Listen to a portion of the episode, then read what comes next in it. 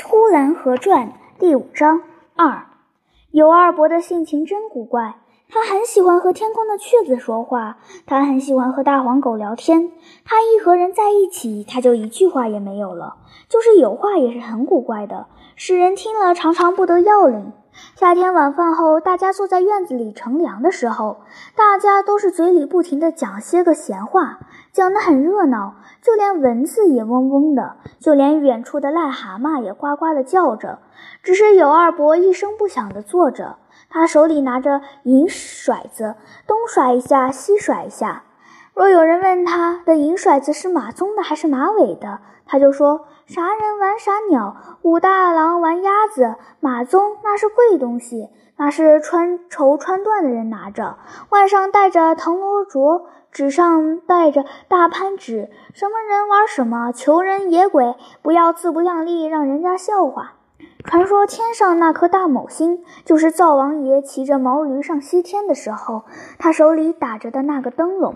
因为毛驴跑得太快，一不加小心，灯笼就掉在天空了。我就常常把这个话题来问祖父，说那灯笼为什么被掉在天空，就永久长在那里了？为什么不落到地上来？这话题我看祖父也回答不出的。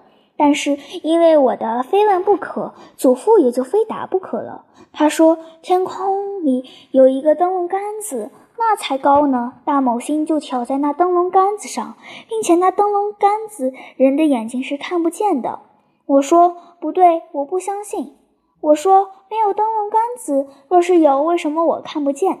祖父又说：“天上有一根线，大某星就被那线系着。”我说：“我不信。”天上没有线的，为什么我看不见？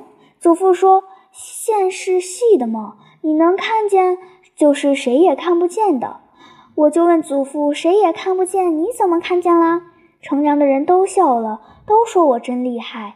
于是祖父被逼得东说西说，也说不上来了。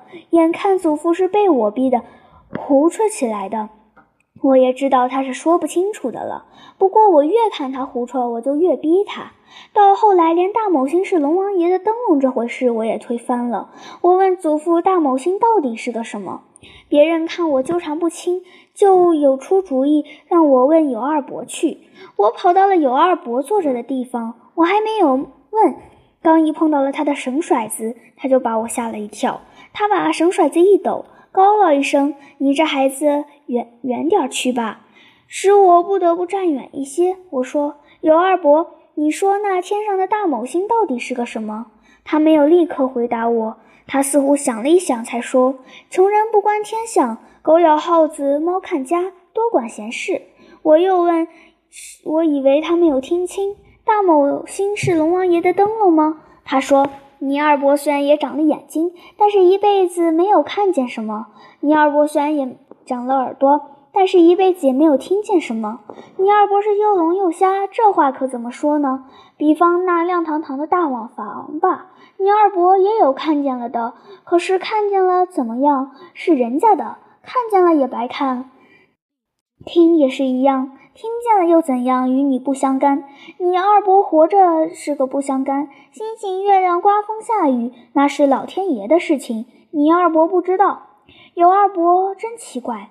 他走路的时候，他的脚踢到一块砖头，那砖头把他的脚碰痛了，他就很小心弯下腰去把砖头拾起来。